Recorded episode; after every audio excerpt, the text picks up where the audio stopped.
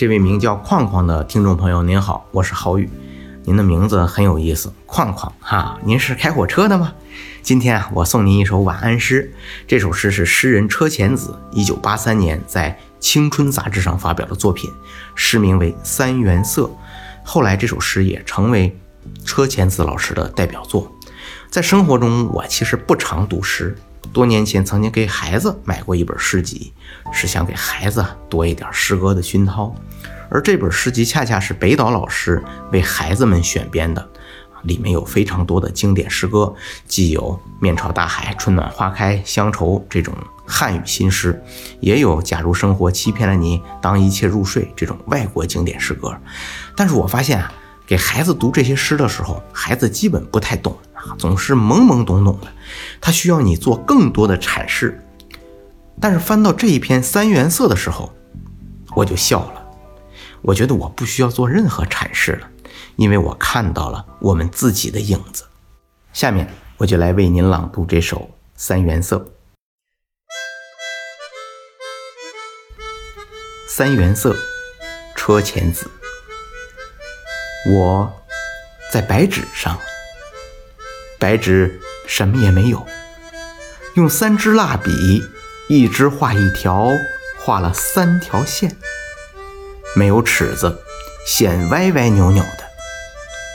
大人说：“红、黄、蓝是三原色，三条直线象征三条道路。”我听不懂，又照着自己的喜欢画了三只圆圈。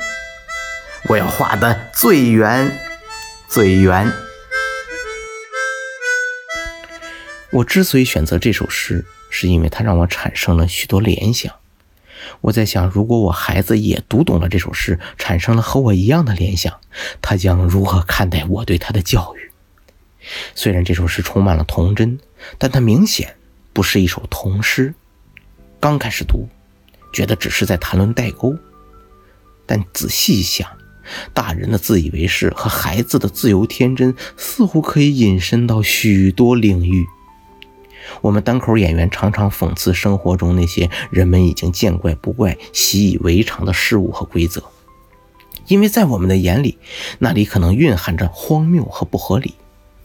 这样看来，我们何尝不是一个孩子，一个不想被规矩束缚的孩子，一个想用自己画笔、自己的三原色去创造一个具有无限可能性的世界的孩子。所以我常常想。我们在用既有规则和观念去培养孩子的时候，是否会让他失去探索和认识世界的冲动和能力？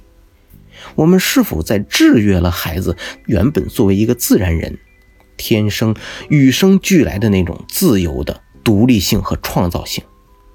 也许我们这个社会缺少的，恰恰是孩子那种带有原始的单纯、貌似快乐轻松，实则执着坚持自己思想的精神。